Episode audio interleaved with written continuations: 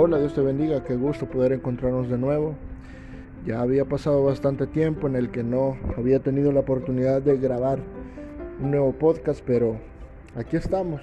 Eh, este tiempo me ha servido para poder aprender. Eh, nunca lo conocemos todo. Eh, siempre vamos a tratar de aprender de lo bueno, de lo malo. Y es importante que de las cosas buenas que vengan a agarrar un aprendizaje para nuestra vida, para nuestra vida espiritual, pero sobre todo de lo malo. Es importante eh, agarrar las cosas malas, no importa el problema que sea, no importa la magnitud o la intensidad del problema, siempre sacar una moraleja, sacar una enseñanza de parte de Dios para que nosotros podamos aprender de todos los pasos que demos en la vida. Estamos con la eh, estudio o con este aprendizaje sobre los frutos del Espíritu y nos habíamos quedado en el amor. Esto lo estamos basando en Gálatas 5:22. Y bueno, hablamos sobre el amor, sobre los sacrificios que hace una persona enamorada, sobre todo lo que soporta una persona enamorada, sobre todo lo que se esfuerza por hacer una persona enamorada y en esta oportunidad eh, vamos a continuar con este estudio y nos vamos a pasar al gozo. Gálatas 5:22 dice, más el fruto del Espíritu es amor, gozo estaba buscando la palabra gozo y dice que es un sentimiento intenso que mueve todas las fibras humanas o todos los sentimientos humanos y que viene muy de la mano con la alegría.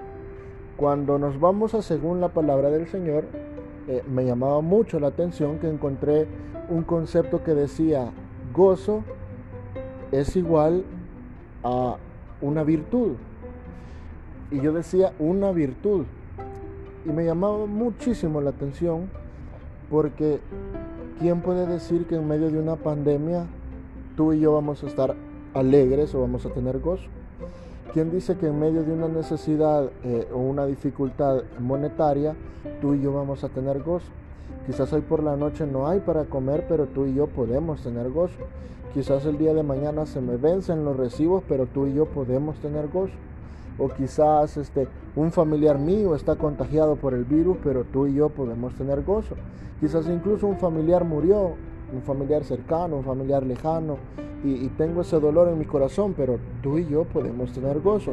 Y por eso es una virtud, porque el gozo, aparte de ser un fruto del Espíritu, quiere decir que lo podemos plantar, lo podemos cosechar, lo podemos cuidar y por lo tanto como una planta, como un árbol, vamos a recoger ese fruto que se llama gozo, también podemos aprenderlo.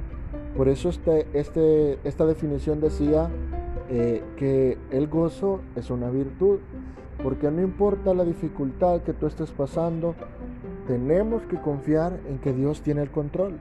Por lo tanto, si confías en que Dios tiene el control, automáticamente tú sientes paz y el sentir paz te va a traer gozo a tu corazón, es decir, una virtud, porque tú estás aprendiendo a convertir las cosas buenas en buenas y a convertir las cosas malas en buenas.